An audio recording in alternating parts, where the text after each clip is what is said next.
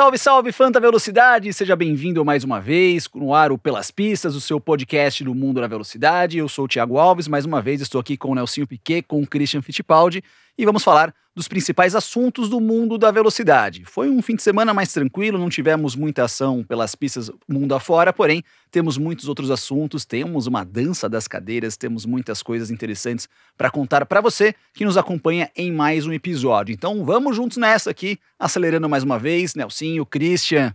Tudo bem, senhores? Tudo bem, rapazes? Tranquilo fim de semana? Tudo tranquilo, não teve corrida, né? Pô, aí, mas a gente não gosta, né? A gente prefere mais quando tem, quando tem velocidade, né, Nelsinho? Ah, ele já aposentou, eu preciso, de, eu preciso de corridas. Então Né? quando é que você acelera a próxima vez? É, essa semana tem Santa Cruz do Sul, Stock Car. Santa Cruz do Sul, lá embaixo do Brasil. É, vai estar um pouquinho frio, você tá frio em São Paulo, imagina lá, né? É, Então. Isso é uma coisa interessante de falar, né, Nelsinho? Porque a gente acabou falando no primeiro programa muito mais de Fórmula 1 e Fórmula Indy, mas a gente vai explorar muita coisa pelas pistas, né? É, a gente, né, pra deixar o pessoal que tá começando a assistir, a gente vai estar predominando falando de Fórmula 1 e Fórmula Indy. E a gente vai estar, obviamente, tendo assuntos aleatórios aí, falando um pouco sobre Stock Car, Sertões. É, a gente teve esse final de semana um campeão mundial brasileiro de kart. Que demais, dar né? os parabéns aí pro Matheus Morgato. Matheus Morgato. Muito bom, muito feliz em poder ver isso. É bom pro Brasil. Estamos num momento bom, né? Vários pilotos batendo na porta da Fórmula 1. Campeão mundial de kart. Qual categoria? OK. Então, explica um pouco pra gente, porque comparado com a minha época, né? que já faz bastante Na época tempo. de bigas kartistas.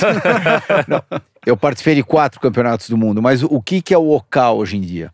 OK é uma categoria, é, é uma graduado, como se fosse uma graduado sem marcha, né? Hoje em dia, ainda bem que você perguntou isso aí, eu vou até botar a foto aqui do Matheus. Pra quem estiver acompanhando no YouTube, a gente vai colocar aqui a imagem do Matheus. Isso. Se você estiver no ó. aplicativo de áudio, a gente vai descrever o que tá acontecendo aqui. Esse é o Matheus. Esse é o Matheus do kart dele e a comemoração da equipe dele foi muito legal. Bom, cara, hoje em dia, é bom você ter falado nisso, o- essa categoria, ele tem- é um menino já de 19 anos, 18, 19 anos, né? Uma categoria forte, OK, só que ela não é aquela categoria que as equipes de Fórmula 1, as equipes, as empresas grandes começam a ficar olhando, né? O Max, quando ele foi campeão mundial de kart, ele foi de KZ, que é, é o- são shifter, né? Que é a categoria realmente Shifter é Troca tem marcha. kart de marcha, Isso. seis marchas, né?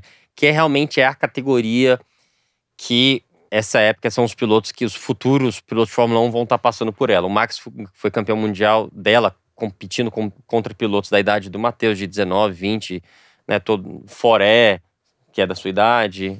Não, deve ser mais novo, desculpa.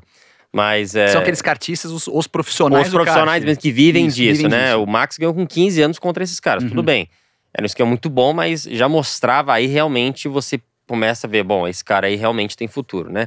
Eu não vou dizer, obviamente, a categoria do, do Matheus é, é muito boa, é muito forte, ele com certeza tem um futuro brilhante. Só que quando você, a gente começa a falar, será que esse aí vai pra Fórmula 1?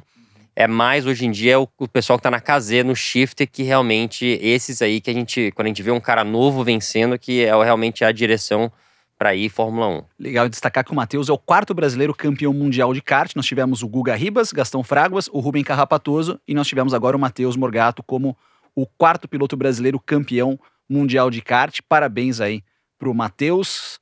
Você chegou a disputar o Mundial de Kart, Cristian? aproveitando esse embalo do Matheus, é, o que o Nelsinho falou que é interessante, o Max foi campeão mundial com 15 anos. Uhum. Eu acho que, acho não, todo mundo que, ou no kartismo ou no automobilismo, que chega e consegue fazer alguma coisa expressivo logo no começo, geralmente essa pessoa tem um futuro brilhante. Chama E- mais atenção. Exatamente, eu enxergo desse jeito. Ou no kart, com raras exceções, com, com alguns kartistas, com alguns pilotos que não deram certo, mas a maioria, se você chega e consegue fazer alguma coisa bem expressivo É. logo de cara, É a mesma coisa que eu tava falando do, do primeiro episódio da Fórmula 2. Tá. O cara chega no primeiro ano e vai muito bem, fica entre os três, isso, aquilo, dá uma impressão muito boa. O Drugo realmente é muito bom, mas ganhou no terceiro ano, né? A gente vai entrar nesse assunto aí, Sim. mas a gente tá vendo vários nomes sendo citados na Fórmula 1, o Logan Sargent, o Duhan, Mick Duhan, Jack Durham. Jack Durham, desculpa. São pilotos que um ficou em terceiro, um tá em quarto no campeonato e vão testar, né? Um tá cotado para Williams, outro vai testar na Alpine. E o Drugo realmente campeão. assinou, É. mas não tá sendo um nome falado. Ele tá, assinou pra, pra Aston Martin, mas por enquanto ele tá no banco de reserva, né? Interessante. Mas só sobre a, ainda Voltar. arredondar o Mundial de Kart, como que foram as participações de vocês em Mundial de Kart? Mas vai a sua, hein? Participei de quatro mundiais. O primeiro eu nem consegui ir para a final. Tinham 110 karts. Desses 110, 33 classificavam para a final. Eu nem consegui entrar na final. Daí eles eh, faziam uma corrida que chamava Cup Federation, que era, no fundo, era uma corrida de repescagem Tá. para aqueles que não conseguiam ir para a final. E eu ganhei essa corrida. Essa foi a minha primeira experiência. Segunda experiência, eu terminei em sexto no Campeonato do Mundo. E a terceira experiência minha, eu larguei em quarto na final, naque- na, naquilo que valia, valia. Ou seja, depois de 20, 30 voltas, você ia ter o campeão do mundo, terminei em sexto de novo. Foram as minhas participações no campeonato de júnior. No campeonato de sênior, que na minha época chamava de Fórmula K, 135 cilindradas, eu terminei, terminei não, eu não terminei, que eu bati, mas eu classifiquei em nono Uhum. e, e daí eu não consegui terminar a final. E você, Nelsinho? Cara, eu fiz uma vez só, só por fazer uma prova mesmo. Nunca tinha dado naquele motor, era um motor de 100 cilindradas. Eu corria só no Brasil. E aí a- o seu Mário da, da Kart Mini fez uma equipe lá. Era um ano que tava fazendo até umas etapas do europeu. E eu fui meio que na louca, assim. Mas a gente não andou bem. Acho que nem classifiquei pra final também. É, eu não tinha experiência nenhuma com aquele motor lá. E foi mais pra. Eu enchi muito o saco do meu pai, achando que ia ser um negócio muito Uhum. legal, mas. Cara, quando você não conhece o kart, não conhece o pneu, não conhece a pista, um motor totalmente diferente, outra afinação, outra carburagem, é, realmente foi um tiro no pé, mas, mas foi bom só pra correr. Foi o ano. Todos os pilotos estavam lá, né? Do Kubica, Hamilton, Rosberg. é, brasileiros tinham no mínimo, no mínimo 10. Se não tinha uns 15 brasileiros Caramba. correndo lá. É. Legal. Não, e é muito competitivo. São, pelo menos na minha época, eu tenho certeza que foi Na igual minha na tinha mais sua. de 100. Então, é, é- são mais 100 pilotos, sendo que só 33 vão para a final. E quando você volta no primeiro dia, sei lá, na quarta, quinta-feira, quando começa tudo, que você faz a classificação do primeiro ao, ao, 110, ao Uhum. último, você está falando de um segundo de diferença, É. talvez um segundo e dois décimos. É, É, é- é um- muito Um competitivo. segundo numa pista de quase um minuto, né? Sim, sim. Diferente de uma É. pista de kart. Não tava uma pista de kart 30, 40 Uhum. segundos, não. Pista de 50 e tantos segundos, sim, né? sim, pistas bem grandes. É. É, realmente destaques pelas pistas. Mais uma vez, parabéns ao Matheus pelo campeonato mundial. Vai entrar na briga de muita gente de vagas em abertos. Falando em vagas em aberto, senhores, pessoal que não você que me acompanha em casa, temos muitas questões interessantes de vagas abertas na Fórmula 1 para 2023 ainda. Vamos ter um vestibular da Alpine com quatro pilotos, menos quatro Continuando pilotos a novela Herta, né?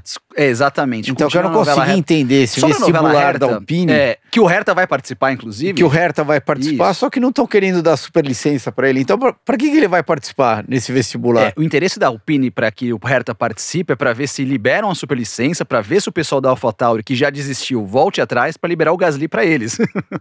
Uau. Então tem toda essa, Hum. Essa pressão aqui. Todo esse jogo político Isso. aí no meio. Porque o Hertha, em termos de superlicença, até para explicar para você em casa, a superlicença você tem que ter 40 pontos obtidos em categorias de base, outras categorias, para você ter a, vai, a carteira de motorista para correr na Fórmula 1. Mas ele tá quase 40. Ele tá com Esse 32. tri- Então, Fazendo é, 300 quilômetros de teste, ele consegue mais um ponto, então ele iria para 33. Então, sabe, aquela para mostrar, pô, o cara tem condições, o cara pode, não sei Mas o isso, que. é- não sei o isso é ridículo, né? Um cara que fez. Tá quantos anos na Fórmula Indy já? Três. É a anos? quarta temporada dele. Quarta temporada dele. Sete jogou vitórias. Sete vitórias, isso é ridículo, não, cara. pole position, É, enfim, não sei O cara- quantos o- pódios ele tem. Me, me- esclarece uma coisa: o, cara que corre de Fórmula 3 na Europa, Tá. ele tem a mesma pontuação do que o cara da Fórmula Indy, é isso? Basicamente, o campeão da Fórmula 3, ele soma 30 pontos na superlicença. E o O- campeão da Fórmula Indy. 40. Mas o vice-campeão da Fórmula Indy, que- que é o- foi o Joseph Newgarden esse ano, soma os mesmos 30 pontos. Detalhe. O Então, o Joseph- primeiro e o segundo. Não, O primeiro, o, vai, o Will Power poderia ter a superlicença, Ah, porque tá. ele conseguiu os 40 pontos. tá. O vice ganha 30 pontos. Então, e, e essa pontuação dura três anos? São quatro anos, Quatro anos. mas você utiliza os três melhores resultados. Tá. São as três melhores pontuações. e lembrando que o New Garden só ganhou cinco corridas esse ano. Sim. Então não é que ele terminou em segundo no campeonato, ele terminou em segundo ganhando cinco corridas. Ah, ah.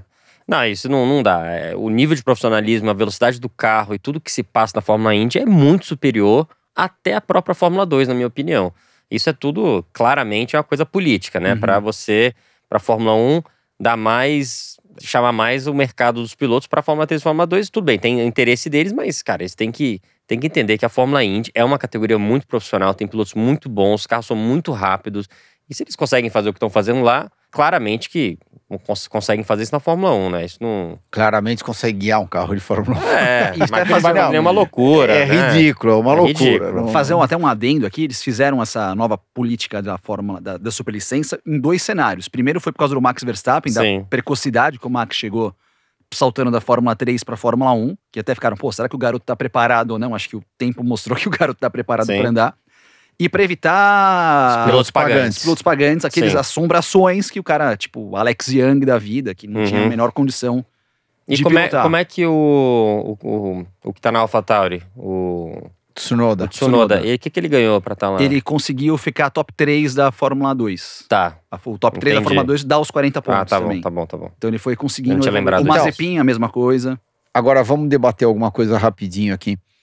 Top 3, por exemplo, você terminou o campeonato da Fórmula 2 em terceiro, você tem a superlicença. Isso. Só que você termina o campeonato da Indy em segundo, você não tem a superlicença. É, vencendo, vencendo cinco corridas. E eu É. tenho certeza que E se a já, gente... foi, e já foi campeão, né?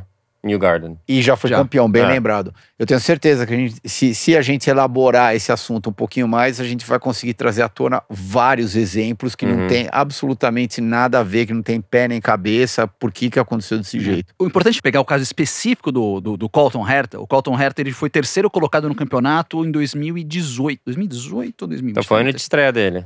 Foi no segundo ano. Ah, ele tá. teve um ano que ele começou, equipe ruimzinha, aí conseguiu um terceiro lugar, e os outros dois anos ele foi, acho que foi quinto, e esse ano ele foi décimo. Tá. Mas aí realmente, é, no campeonato, tem equipe que anda melhor, tem equipe que anda pior. Eu até lembro que o, no- você, Christian, destacou que no início do ano, em San Pete, nossa primeira transmissão da Indy, você falou assim: ó, eu aposto no Herta como um candidato ao título, mas a gente viu que a Andretti andou pra trás esse ano. Então, os resultados. andou para trás com. Herta, com, Com todos. Rossi, andou para trás com todo mundo. Todo mundo. Um ano dominado por Penske e Ganassi, e com a McLaren chegando por E perto. nem em Indianápolis, que geralmente a Andretti domina lá, ou, ou pelo menos andam bem pra caramba, eles andaram bem lá. Eles, Uhum. eles não andaram bem lá. É isso que chama atenção, né, Nelson? Porque a gente sabe que o Herta é um cara extremamente capaz de pilotar. Não, eu acho que os top 10 da Indy são todos capazes, né? Lógico, tem alguns da Indy que talvez não. Mas, cara, os caras que andam ali, top 8, top 10, Palu, Pato, toda essa geração nova aí, eles são muito capazes de. E bem lembrado, Palu e Pato, ah, a McLaren, até a gente vai, só para arredondar esse assunto de Palu que você comentou, e a gente vai falar um pouco do Zac Brown também no programa de hoje. O Palu, Uhum. que acabou se acertando de novo com a Ganassi, fez um teste também junto com o Pato, eles testaram o McLaren Fórmula 1 também. Então, Uhum. meio que, não sei se é um prêmio de consolação, alguma coisa, mas também estão nesse radar Pato e o Palu. É, que eu percebi desse teste aí, ele até agradeceu a própria Ganassi por ter deixado fazer o teste, porque ele deve ter chegado num acordo, né? E os dois pisaram na bola, né? O piloto por ter talvez assinado um contrato que talvez não devia e conseguiu voltar para trás, deve ter assinado uma grana muito boa, né, com Ganassi, por isso que ele até agradeceu, ó, obrigado e ter deixado fazer o teste, isso aquilo, né? E, e deve estar um, não, tudo um isso aconteceu bom. logo depois da corrida, né? Isso. Então, porque eles eh, reanunciaram, né?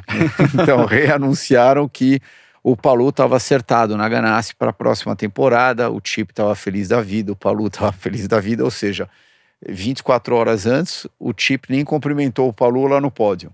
Só que 24 horas depois estava todo mundo contente. Ganharam uma corrida com 30 segundos de vantagem, como o Palu fez, Não, ajudou em Laguna ele debulhou todo mundo, simplesmente Largou em 11 primeiro e ganhou com 30 segundos Não, por segundo. e abriu. Não é que os outros estavam É. brigando e daí perderam tempo aqui no meio da corrida. Ele, ele veio passando um por um. A hora que ele foi para primeiro, ele simplesmente continuou abrindo. Ele foi espetacular na prova de Laguna. Você acha que o Palou, por exemplo, campeão da Fórmula Indy, ele já tem a direito à superlicença? Lembrando que para ter a superlicença, uma equipe de Fórmula 1 tem que requerer. Não é que você chega num cartório da FIA, ó, tenho meus 40 pontos, eu quero a superlicença. Uma equipe tem que requerer, mas ele tem a pontuação para isso. Palou poderia entrar no radar de alguém, você acha, Cristian? Eu acho que sim. Agora, se você perguntar para mim, eh, a habilidade é o que não falta para ele, sem dúvida. principalmente porque ele já conseguiu ser campeão da Indy logo no segundo ano dele. Isso volta àquilo que a gente estava conversando do kart, aquilo que você comentou lá do, do, do uh, time lá de futebol. Uh, então, ele tem todas as credenciais para correr de Fórmula 1 necessárias. Agora, quem me impressionou mais entre Palu e Herta foi o Herta. Como velocidade pura. O Palu, eu acho que está num ponto que ele está mais completo. Uh, mas hoje em dia, parece que as equipes, principalmente quando estão tentando pegar os talentos novos, aqueles que, que vão chegar na Fórmula 1, eles estão olhando mais para a velocidade pura, porque eles estão imaginando que, tudo bem, a gente aqui dentro consegue desenvolver o piloto depois do que tentar pegar um Scott Dixon da vida. Uh... Mas também tem um caso, vamos lembrar também o caso do, do, do Hertha ser americano, e a Fórmula 1 está muito interessada em botar um americano bom, né? Por isso que o Logan Sargent, que é o terceiro no campeonato, acho, da Fórmula 2, por isso que ele está na jogada lá também. Então, tem interesses comerciais aí pela, pela nacionalidade que eles, precisam, eles querem um piloto americano bom lá, porque daqui a pouco tem quatro etapas de Fórmula 1 nos Estados Unidos. Né? Concordo, né? mas se eles querem um piloto americano lá, por que estão dificultando a vida? Você acha que tem um. É, aí entra aquela briga FIA, Liberty de um lado, e a FIA, porque a FIA que que cuida dessa parte técnica. Porque a FIA tem interesse de fomentar a Fórmula 2, a Fórmula 3, com certeza ali o business financeiro ali é grande, né?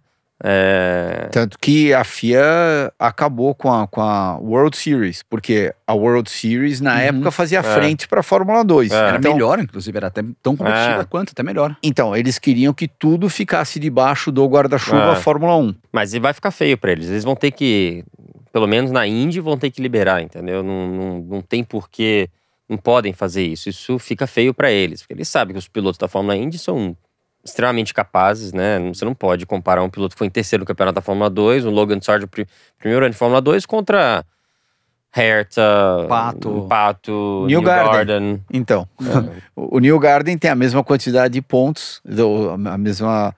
É, é Somou o mesmo número de, de, de, de Somou pontos. esse ano, Tem os 30 pontos do que uma pessoa que chegou em terceiro. O Vitor Martins, que foi campeão da Fórmula 3, o Linus Lundqvist, que foi campeão da Indy Lights, conseguiu os 40, já tem os 40 pontos de ah, licença. E, inclusive falou publicamente, o que, que, ele falou? Ele brincou lá, falou assim, ah, podem passar meu telefone pro Franz Tost, que é o chefe da AlphaTauri, que eu tô disponível para correr na Fórmula 1. Não, e, e, ele comentou, é óbvio que o Hertha tá muito mais preparado para correr de Fórmula 1 do que eu. É óbvio, é claro isso daí. Mas é, é, enfim. Questões interessantes do mundo da velocidade que a gente discute aqui no Pelas Pistas. Mundo da velocidade, até colocar sobre equipes. Tem equipes que são contra e equipes que são a favor a superlicença para o Hertha. A Ferrari e a Haas são contra da superlicença para o Colton Hertha. A McLaren e a Alpine são equipes a favor da Nossa, superlicença. Engraçado isso daí, né? A Haas é contra, mas o piloto russo. É, o Mazepin. O Mazepin correr lá, tudo bem. Não tem absolutamente ele teve, problema. Ele, ele, veio, ele veio pela Fórmula 2, né? É. Não, tudo bem, mas porque ele veio pela Fórmula 2. Agora, se você colocar o, alinhar o Mazepin do lado do Hertha, não ah. sei. Você de repente pode contar o final da história. eu vou ficar calado, não vou falar mais nada. Mas... Agora, só a gente é, mudar para dança de cadeiras de Fórmula 1. Você acha, Christian, que tem um certo preconceito, às vezes, com alguns casos de pilotos que foram da Indy para um no passado e não deram certo? Por exemplo, Andretti, Zanardi, que, que passaram com grande expectativa. Nós tivemos, por exemplo, Villeneuve e Montoya, que corresponderam na Fórmula 1, mas nós tivemos, por exemplo. Montoya deu super certo. Sim, o, o Villeneuve foi campeão. Sim. Mas tivemos Andretti e Zanardi que não performaram. E tivemos Fernando Alonso que não classificou para Indianápolis também. E aí? Tipo, uhum. aonde a gente tá querendo chegar, entendeu? Tiveram é, alguns com certeza as categorias que... tem muita, muita briga de, de ego dessas categorias, né? Um não querendo dar atenção para outra. Acho que é mais a Fórmula 1 não querendo dar muita atenção para a Fórmula Indy, né? Mas eu acho que. Como tudo na vida, você tem que estar no lugar certo na hora certa. E é claro, ter talento, mas se você estiver no lugar certo na hora certa, a chance de você conseguir uh, ter sucesso enorme. Agora, se você não está sentado no carro correto, se você não está confortável no carro, você não conseguiu se adaptar. Pega o Villeneuve, por exemplo. Ele, ele sentou num carro fantástico logo no primeiro ano que ele estava bem adaptado. Daí passou o primeiro ano, segundo ano a Williams piorou, ele já não teve os Né, mesmos. No primeiro ele foi vice do Rio, no segundo ele foi campeão. Aí no Desculpa, terceiro. No caiu terceiro, isso, exatamente. Então, vice do Rio, campeão. Daí, no terceiro, ele começou a andar de marcha ré. A hora que ele saiu da Williams, o que que aconteceu com ele? Depois de dois, três anos, ele não, ele não sabia mais guiar.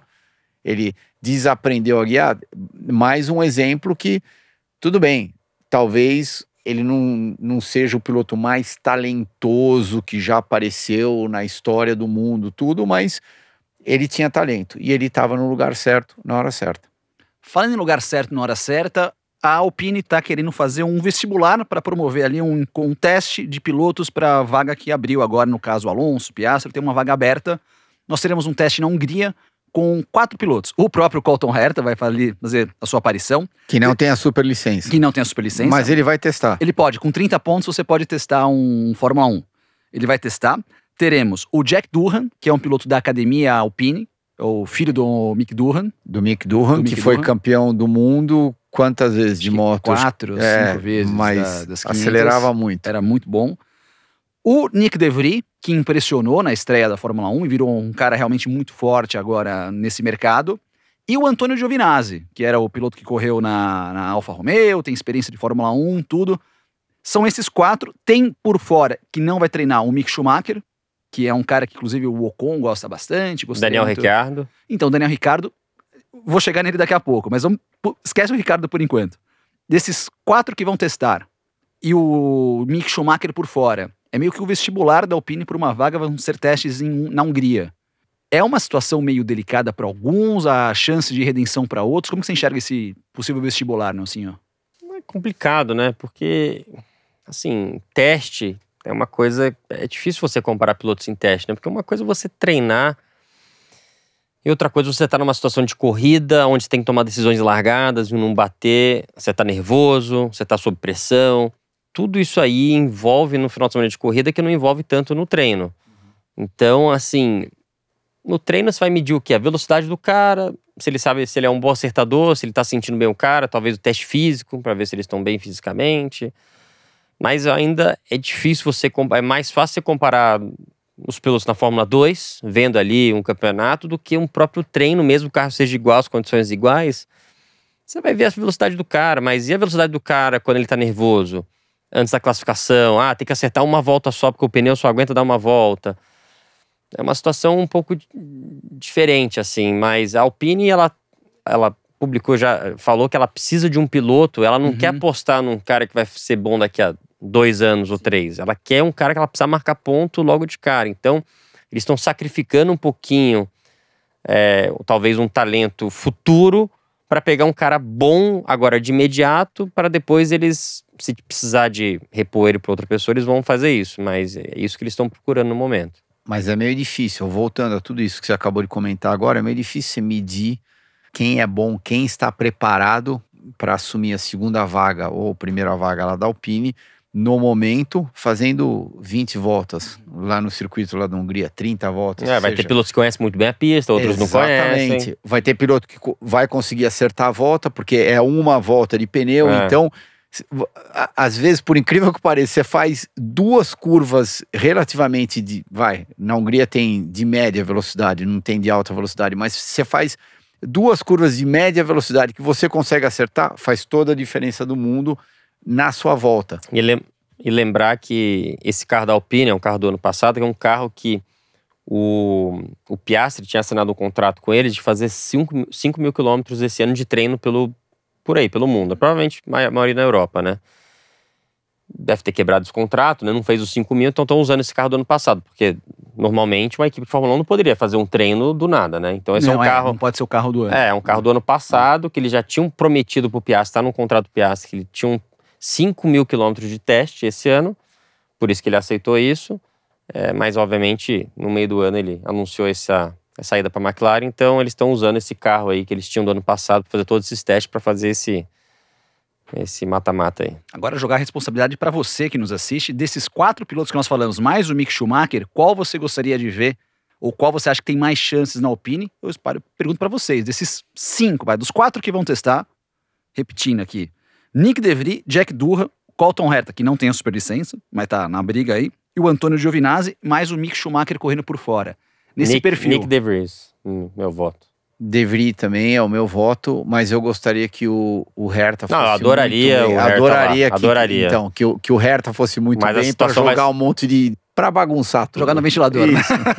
Mas acho que ele não conhece a pista, Aham. é um carro diferente. O, o Nick vai ter uma vantagem aí de ter corrido lá, de feito, feito essa prova agora, sabe um pouco do carro.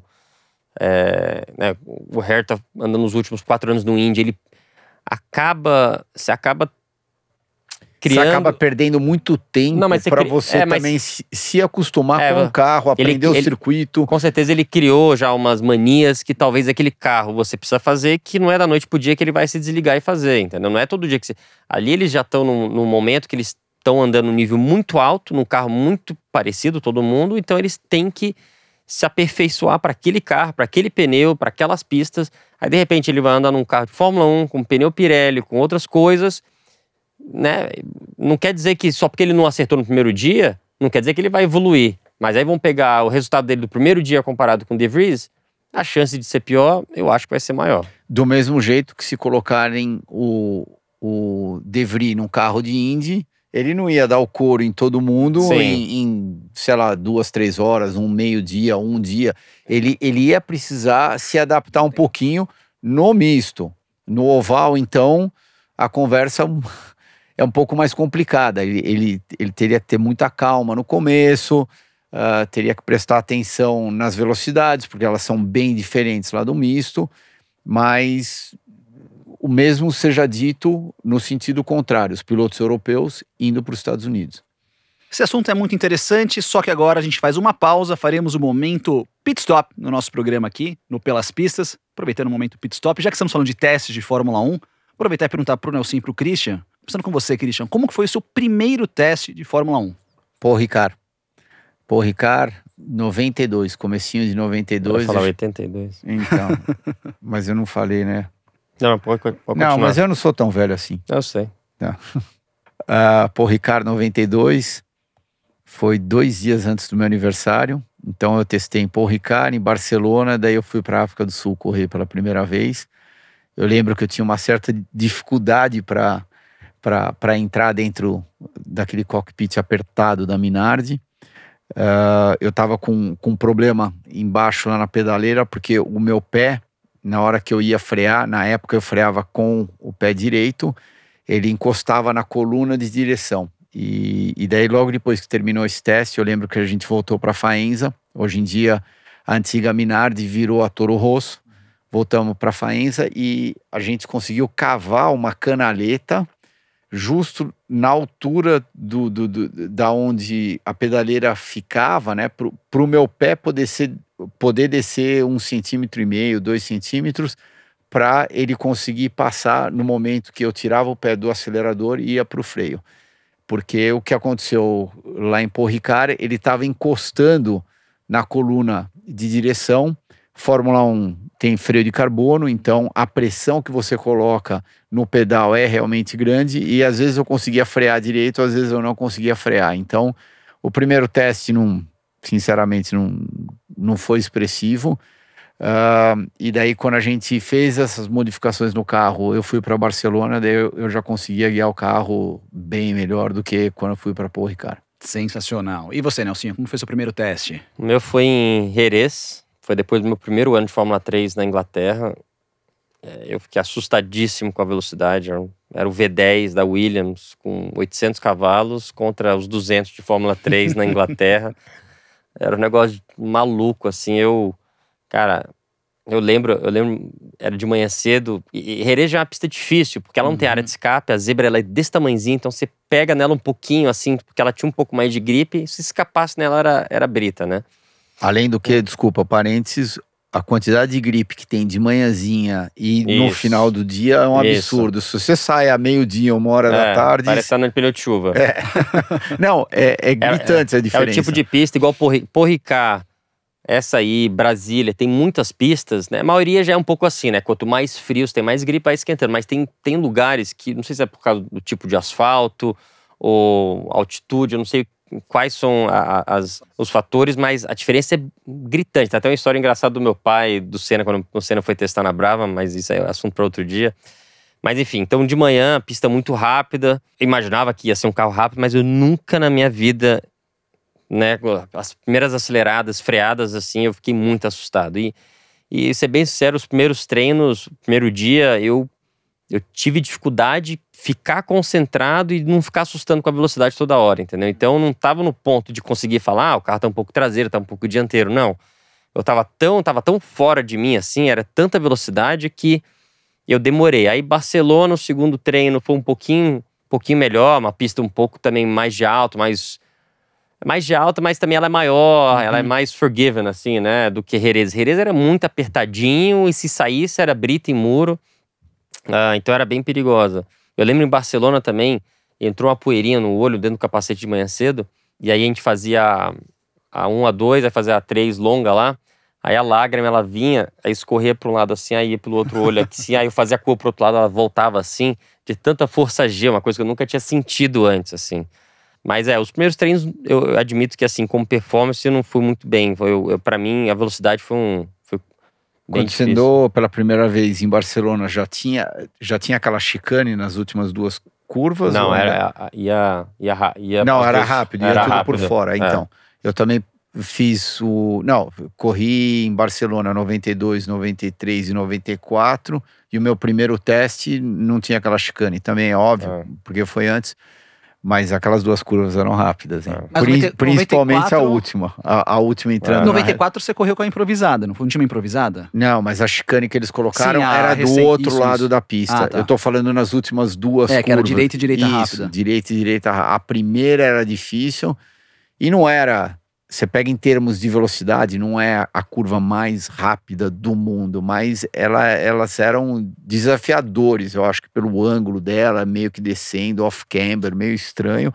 E daí aquela última era importantíssima porque quanto mais velocidade você carregava naquela última curva, mais rápido você entrava na reta, daí é óbvio que se você fosse ultrapassar alguém na frente, a tua vida estava bem mais facilitada. Tá aí, esse foi o nosso momento pit stop. Oferecimento da rede Pitstop, a maior rede de autopeças do Brasil, com mais de 2 mil pontos de vendas. Retomando nosso assunto, então, sobre vagas na Fórmula 1, falamos um pouco sobre a situação da Alpine. Vamos começar a falar um pouco mais do cenário de vagas abertas. Bem, vamos falar só falar do Zac Brown primeiro. O Zac Brown quis dar uma causada no mundo da velocidade, né? Ele quis contratar todos os pilotos do mundo para acabar com a concorrência e ele poder ser campeão mundial, porque foi basicamente isso que ele fez, querendo contratar todo mundo. Só que agora começou a ver que tá, né, se desfez do Palou, já não tá tanto assim correta. Foi muito agressivo. Reinseriu o Felix, né?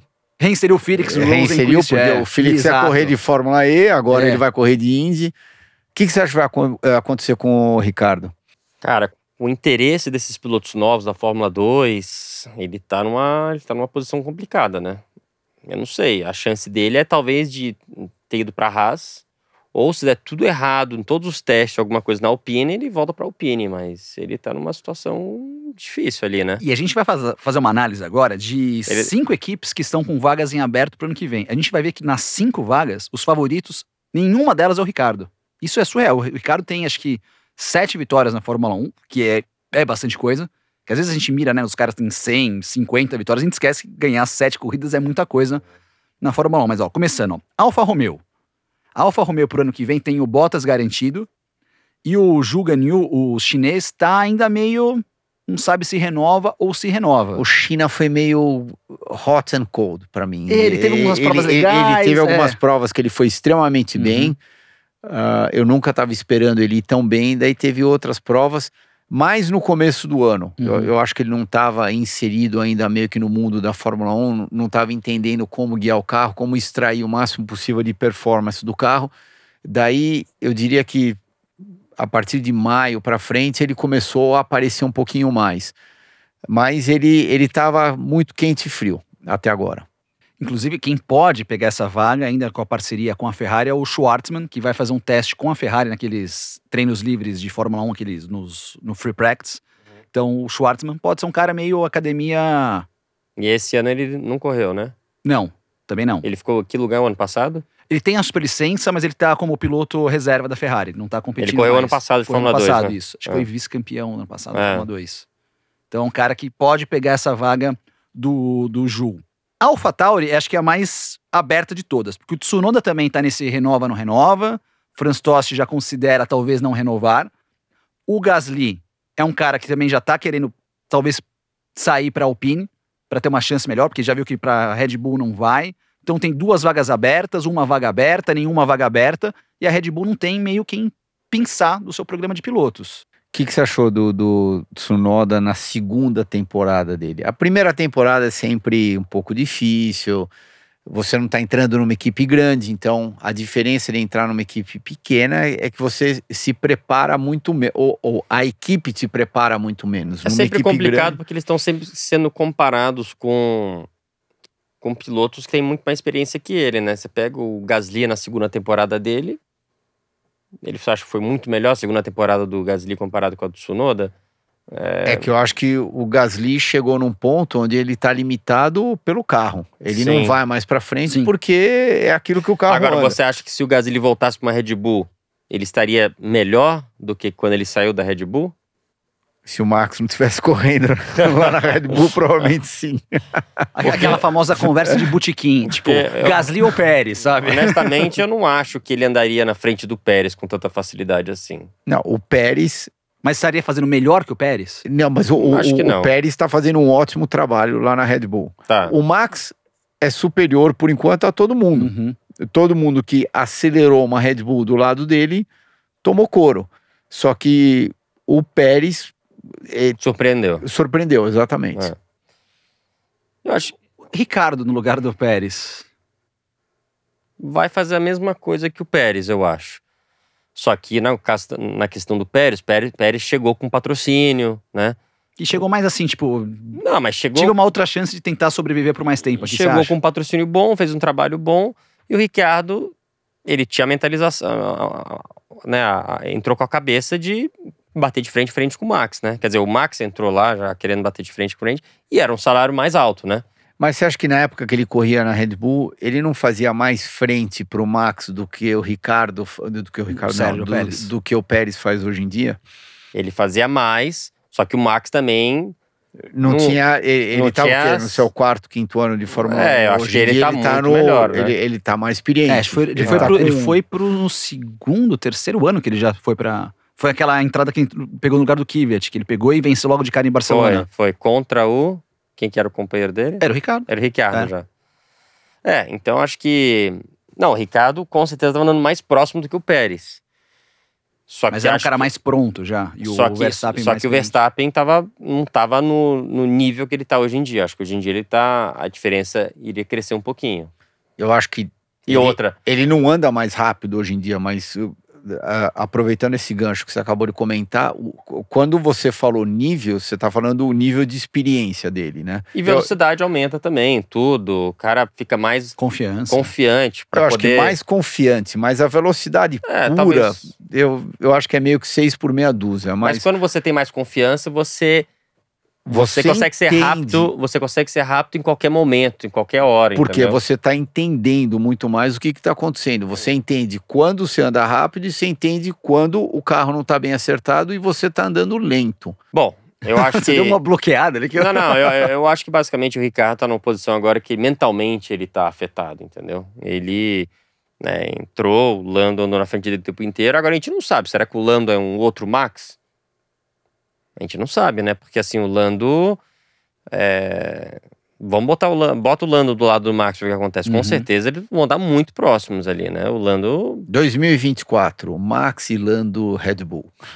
É, e pior que acho que tem um contrato, acho que até 25. São contratos. o- A McLaren fez um contrato muito longo com o Lando. Com o Lando? Com o Lando. É um Até contrato- quando? 25 Acho ou que é 26? 24 ou 25 o contrato do Lando. É um contrato longo. Bom, conhecendo o Zac, ele, ele não é idiota, ele tentou amarrar ele o Sim. máximo possível. É, esse, e, o, e o Lando, eu acho que é um cara que. Ele é muito bom. Ele é muito bom. Ele, É. tem, ele só não foi campeão da Fórmula 2 porque ele perdeu pro Russell. Então, mas ele é assim, dessa geração Fórmula 2, Fórmula 3 de primeiro ano que não foi campeão porque bateu com o Russell. E o Russell Sim. a gente sabe que também é um cara que tem um potencial absurdo também pra disputar. Que inclusive está mostrando hoje em Exatamente, dia. tá mostrando esse potencial. Outra vaga aberta, Haas. que tem o Kevin Magnussen já garantido, e nós temos o Mick Schumacher na dúvida, lembrando que o Mick Schumacher sai da academia Ferrari né, ao término do ano, então perde, vai, o principal empurrão que ele tem. E estão cotando a volta do Huckenberg para aquele carro ali, para aproveitar um pouco Ah, o tão- patrocinador ele- alemão. Eles estão com muito, eles estão com muito medo de levar uma vaia muito grande da Alemanha, né? Dos, então eles, para diminuir essa essa porrada que eles vão levar se eles mandarem o Mick embora, eles pegariam o Huckenberg um pouquinho. Mas cara, é engraçado você falou esse, esse aí do o Magnussen que vai Magnussen. ficar. É, tá no lugar certo na hora certa, porque eu não acho ele ser nada demais. Se entrar o Huckenberg ou entrar o Nick De Vries ou alguém, eu tenho certeza que vai andar de frente para frente ou melhor do que o, do que o Magnussen. Magnussen não deixa, não tô falando que ele é Uhum. ruim. Agora ele tá numa posição muito confortável agora, ninguém tá especulando ele, mas também ele andou com um piloto novato do lado dele, então andou sempre na frente, tranquilão. Se pegar um piloto forte do lado do Magnussen, aí ele vai ter que correr pro, pro emprego dele, né? Eu acho que De Vries fazi- faria frente a ele e inclusive andaria talvez até um pouco mais rápido. Talvez no começo não, mas no pro final do ano andaria na frente sim. O Huckenberg, eu não- às vezes eu acho que sim, às vezes eu acho que não, porque eu acho que ele perdeu o timing. Ele Uhum. tá muito sou tempo fora. É, é, é difícil você voltar e você acertar tudo. É, é, é muito É, complicado. eu sou, eu penso que nem você. Eu também acho que o Huckenberg perdeu o O timing. timing, e ele são perdeu dois aquele anos momento. fora de Fórmula 1. Por mais que Exatamente. tenha feito uma prova aqui, uma prova ali, mas Isso. acho que perdeu esse. Uma prova aqui, uma prova ali. Ele não fez nada. Pra, ele fez uma corrida que você não testa, você não faz É. nada, você senta no carro. E você dá andou o bem, quê? né? Não, andou bem, tudo bem. Andou bem na classificação, mas já não andou tão bem na corrida. Por exemplo, quando ele correu no, lá no ele carro lá da bem. Force India, ele andou bem na classificação. Mas daí na, na É, ele corrida. sentiu o pescoço. Então, tudo, exatamente. Ele largou em terceiro em Silverstone, não foi? é. Ah, não lembro agora, mas ele largou Não, bem. não bem, não, é. ele largou muito bem. É. Se eu não me engano, foi terceiro, e daí na hora da corrida ele começou a andar para trás. É aquilo lá, você vai perdendo a finesse, não, não tem como. Por isso que os pilotos que estão correndo de Indy, de Fórmula 1, eles estão toda semana sentado ou no carro de corrida de verdade ou no simulador. O, acho que a cotação do De Vries não tá para Haas. Eu acho que tá outra vaga aberta da Williams, que pode ser do próprio De Vries para ser companheiro do Albon, ou do Latifi, que ainda por questão de budget tá nessa parada, mas, é, É, o mas cara a tá Williams não ameaçado. precisa mais de orçamento, eu acho. Já tá pensando mais um segundo piloto para investi- pontuar. com o investidor novo deles lá, eles não estão precisando. A Fórmula 1 cada vez menos, ela tá crescendo a categoria e estão cada vez menos precisando desses orçamentos, né? Uhum. Que vai ser ruim pro Latifi, daqui a pouco um Pérez, esses caras, né? O dinheiro não vai fazer tanta diferença daqui a pouco. E o outro é o Logan Sargent, que é um piloto também da Fórmula 2, piloto dos Estados Unidos, que também tá no meio da academia Williams de pilotos, vai também estar nessa briga. O De Vries acho que vai ser um bom fiel da balança, porque o De Vries Agora tá eu te faço a pergunta lugares. lá do Logan Sargent. O, que, que ele fez de tão expressivo? a- além dele ser americano, né? Então, então voltando àquilo que a gente tinha Uhum. comentado no começo do programa, de, de, de tentar enfiar um piloto americano, mas na pista, o, que- o que, que ele realmente fez que, que impressionou? Terceiro que- lugar de primeiro ano, né? E tudo, a gente tá falando de tudo isso e, e o, E o Drogovic o não foi citado. Drogovic, nada, entendeu? É. Mas é porque tudo, de novo, aquela velha conversa. Ele fez no terceiro ano dele. O Logan tá fazendo no primeiro ano dele esse esse terceiro lugar. Então, é, os pilotos que impressionaram logo de cara que Uhum. estão tendo a maior chance. É, e a gente vê também todo mundo falando isso, e o Ricardo também não é citado em lugar nenhum como um Tudo bem, mas- candidato. Tá bom, se você para pensar nesse aspecto, então o Enzo, que está praticamente na, na primeira temporada dele de Fórmula 2, ele tem chances realistas de, de terminar em terceiro. O terceiro, quarto, quinto, sexto no campeonato, eles estão, acho que 10, 15 pontos só de diferença entre um e outro. Então, por que, que ele também não é citado? Porque ele não tá em terceiro no campeonato, talvez, não sei. É, com certeza, o ano que vem, se ele continuar nessa, nessa progressão que ele tá, ganhando mais corrida, disputar pelo campeonato, com certeza o nome dele vai estar citado ano que vem. E terceiro lugar, ele consegue a superlicença. É, tem isso também. Terceiro lugar, ele consegue a superlicença. E tudo bem, voltando ao caso Logan Sargent, ele andou melhor de Fórmula 3 do que o Enzo. Uhum. O, o- o Enzo se destacou demais esse ano na Fórmula 2 por ser praticamente a primeira temporada dele na Fórmula 2. Mas se você for comparar o Enzo na Fórmula 3, ele, ele não teve um, um resultado tão expressivo assim. Tanto que ele era academia Ferrari e acabou saindo, né?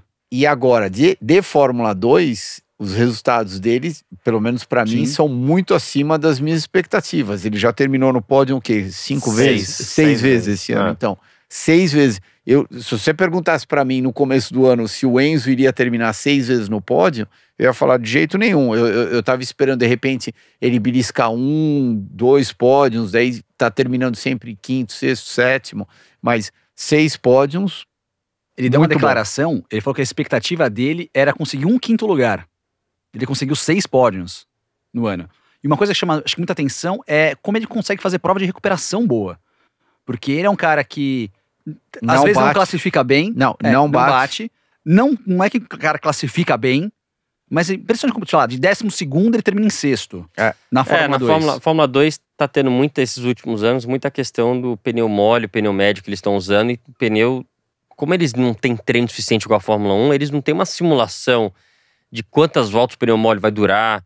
Então, é, você tem visto muito isso de vez em quando de algumas equipes se arriscando de botar o pneu mole numa hora, ou esperar, ou de subir muito rápido e cair muito rápido. Eu vi isso com meu irmão Pedro dois anos atrás, aconteceu algumas vezes com ele. Então, assim, se o piloto tem um feeling muito bom no pneu, sabe cuidar do pneu, isso faz uma diferença enorme. Então, o Enzo parece que tem esse feeling certo de poder falar para a equipe: ó, pessoal, cara, não dá mais para andar com esse pneu, vamos botar outro. Ou, Eu acho que se botar o outro, eu consigo levar ele até o final. Ou vão, vai parar cedo para colocar esse pneu mole, mas vai ter que cuidar do pneu até o final, porque senão vai acabar. Ele parece que realmente tem essa, é, esse dom de, de saber lidar com, com isso. E você acha que também o, o, às vezes, o Pietro por perto pode ajudar, Christian? Porque eu teve um vídeo esses dias dos dois nas redes sociais deles comentando sobre isso. Ah, o Pietro e os dois assim, por que você não fez isso? Não, mas eu tentei, mas você podia ter uma. Você acabou de falar, É. por que, que você não fez isso? Mas Aham. eu tentei. Então, aquela conversa que os dois com certeza têm Uhum. no final do dia, que às vezes o Enzo tá, tá se esquecendo de uma coisa e o, o Pietro comenta um negócio, ele falou, mas por que você não tenta virar o carro um pouquinho antes, beliscar aquela Uhum. zebra do lado de dentro? Um pequeno detalhe pode fazer toda a diferença no mundo. Eu acho que sim, eu acho que é sempre bom. Eu acho que, inclusive, os pilotos novos, tanto de Indy quanto de Fórmula 1, o Jack Stewart tro- eh, trouxe isso alguns anos atrás. Não, não deveria ter um, não, não é um coach, a palavra certa não é um coach, mas alguém que já, já, passou por tudo isso, que já tem bastante experiência, às vezes só para ir jantar, ficar trocando uma ideia com o piloto. Não é que você está ensinando, por exemplo, vamos usar o, o caso do Júnior. O Júnior é, é muito mais novo que eu, né? Você ainda está de fralda ou 20, você. 20 anos mais novo, né? Então, mas você tem fralda ou. Não, ainda não. Não? Não, não, não. Fralda, você tá mais próximo da fralda do que eu Ah. tirei, né? Você daqui uns 15 anos vai estar usando, né? Bom, por exemplo, se ele estivesse correndo, sei lá, de, de, de, Indy. de Indy ho- hoje em dia, é só de ter alguém com experiência, não é um coach, mas para ficar trocando uma ideia e falar, nossa, por que, que você não tenta assim? Por que, que você não tenta assado? Por que, que você não faz isso? É o que o Dário tá fazendo com os pilotos da Ganassi, né? Exatamente, isso, isso, mas al- al- alguém numa função mais direta, eu acho. E, e eu, eu acho que o Jack estava certo nisso daí. Eu, às vezes ele fala um pouco demais, na minha opinião. Eu, eu acho que ele é, não fala demais, ele é, ele, é, ele é muito cauteloso. A dinâmica do esporte mudou bastante em relação a quando ele corria, eh, mas enfim, três vezes campeão do mundo, falar o quê? Não tem nada para falar, mas é uma dinâmica bem diferente hoje em dia do que era na década de 60, na década de começo dos anos 70. Mas eu, eu, eu acho que esse, relacionamento com alguém que já passou por aquilo, que já viu tudo aquilo, eu, eu acho que é muito importante. Por exemplo, evolução do esporte. Vamos pegar, por exemplo. Você acha que pegar o clã Fittipaldi, por exemplo, Pietro e você comparando com o Enzo, seria mais válido o Enzo pedir um conselho mais pro Pietro ou para você, por exemplo, hoje? Depende, vai, daquilo que o, que o Enzo está fazendo hoje em dia, com certeza para o Pietro. Com certeza absoluta. Agora, se o Pietro viesse correr, por exemplo, nos Estados O Pietro não. O Enzo. O Enzo viesse correr nos Estados Unidos, depende da categoria, depende da, da dinâmica de tudo e depende do conselho que ele está pedindo Uhum. também. Eu, eu arrisco a dizer que daí seria um pouco diferente, mas aquilo que ele está fazendo especificamente na Fórmula 2 para tentar entrar na Fórmula 1, sem dúvida nenhuma, o Pietro. É, e como é bacana a gente poder, depois de tanto tempo, né, que a gente ficou meio com um hiato de pilotos em categorias de base, a gente está conseguindo ver de novo uma geração. A gente até começou o programa de hoje, né, falando do Matheus campeão mundial de kart, agora a gente está debatendo é, Drogovic campeão, o Enzo subindo, o, outros pilotos vindo. Como é bacana a gente poder de novo ver vocês que vieram de gerações que nem Mundial de Kart tinham 10, 15 pilotos, você competiu com brasileiros, brasileiros, né? É. Como que é bacana poder ter gente do Brasil competindo, é bom, batendo quando, na porta. Quando, né? quando, a Fórmula 1, você vê isso, né? Quando o esporte está crescendo, tudo que é agregado a ela, tudo que é próximo à Fórmula 1, tudo cresce, né? Todas as categorias, uhum. todo o movimento, todo o mercado inteiro aquece, né? Então, obviamente, cresce a Fórmula 1, aí começa a aparecer outras. A Fórmula 2 fica mais competitiva, a Fórmula 3, nessas categorias, os patrocinadores começam a investir mais, tudo começa a crescer no mercado. Então, que, que continue crescendo mais um pouco aí, pra, porque vai ser melhor até pra gente aqui. Ah, sem dúvida alguma. Para você também que nos acompanha aqui, seja no YouTube, nas plataformas de áudio, realmente é muito bacana ter sua presença. Só para encerrar do assunto de pilotos brasileiros, a gente tem o Caio Collet hoje na Fórmula 3. Vocês enxergam como hoje? Deu uma estagnada? Dá para subir para uma Fórmula 2. O Caio, que está no melhor ano de Fórmula 3, o segundo completo na FIA Fórmula 3, conseguiu vitória, pódios, mas e... viu o seu companheiro de equipe ser campeão da, da, da, categoria. Inevitavelmente ele vai ter que subir para a Fórmula 2. Ele não pode ficar uma terceira temporada na Fórmula 3. Uhum. Então, você subindo para a Fórmula 2, você meio que dá uma resetada de novo. E daí começa do, do zero. zero e, e você tem que tentar ser o mais competitivo possível. Eu acho que é a chance dele, porque ele, ele, não, ele não, não mostrou, não brilhou, né? É, na Fórmula 3, na minha opinião, que ele tá no segundo ano de Fórmula Mas 3 ele tá FIA, na melhor equipe da Fórmula 3? Tá na Alpine, né? É, ele da Academia Alpine. É. Então, mas é a melhor o, equipe? Companheiro, o companheiro foi campeão. Então, assim... Que é o Vitor Martins, foi campeão. É, ele foi campeão e assim... Ah, é, lembrei. E, e, e, ele, e antes da, da Fórmula 3 FAA, ele fez Fórmula 3 regional. Então é. ele tem muitos anos de Fórmula 3. Ele é um piloto de quase 20 anos, né? Tem, tem 20 anos. É a idade do Enzo. Mais, mais velho que o Enzo, né? Então, assim, a chance dele é entrar na Fórmula 2 numa equipe boa e fazer um ano de estreia bom. Aí dá uma resetada. Fazer, no... fazer aquilo que o Enzo tá fazendo Exatamente. esse ano. É, é, se ele o entrar... Enzo tá numa equipe boa, mas não tá numa equipe ótima. Uma equipe média. Não, tá com a média. Média, é, é, média. Então. Então, se ele conseguir entrar numa equipe boa e fazer alguns pódios, fazer o que o Enzo fez, beleza. O que ele fez, esqueceu e beleza. Opa, reacendeu de novo. Mas ele vai ter mais uma chance no ano que vem de tentar ascender. Meio que o Drugo fez, né? Que o Drugo foi mal na Fórmula 3, mas no primeiro ano de Fórmula 2 conseguiu vitória, conseguiu o pódio, deu aquele uhum. up que perdeu um pouco no segundo, mas recuperou no terceiro. Eu ia lembrar isso daí. É. Daí ele deu uma quedinha, é. ele perdeu um pouco no segundo Voltou e daí... para a equipe do isso. primeiro ano. Voltou né? para a equipe, exatamente. Equipe. É. Tinha ido para a Univirtuose, que era a equipe é. de ponta ali, uma equipe mais competitiva. Daí que mexeram lá na equipe, trocaram engenheiro, e, uhum. enfim, trocaram alguns, alguns elementos chave, né?